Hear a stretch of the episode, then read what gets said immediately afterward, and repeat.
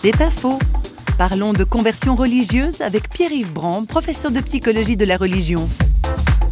Je crois que la conversion religieuse, comme toute transformation personnelle, ne peut résulter que d'une rééquilibration de la personne dans le sens d'une meilleure capacité à intégrer des questions auxquelles on n'avait pas réponse, à pouvoir supporter des situations qui étaient problématiques, assumer des pertes ou des manques dont on ne savait pas quoi faire.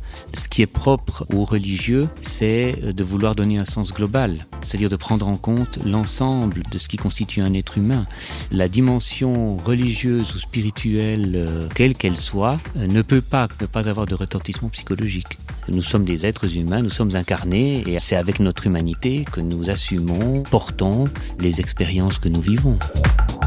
C'est pas faux, vous a été proposé par parole.ch.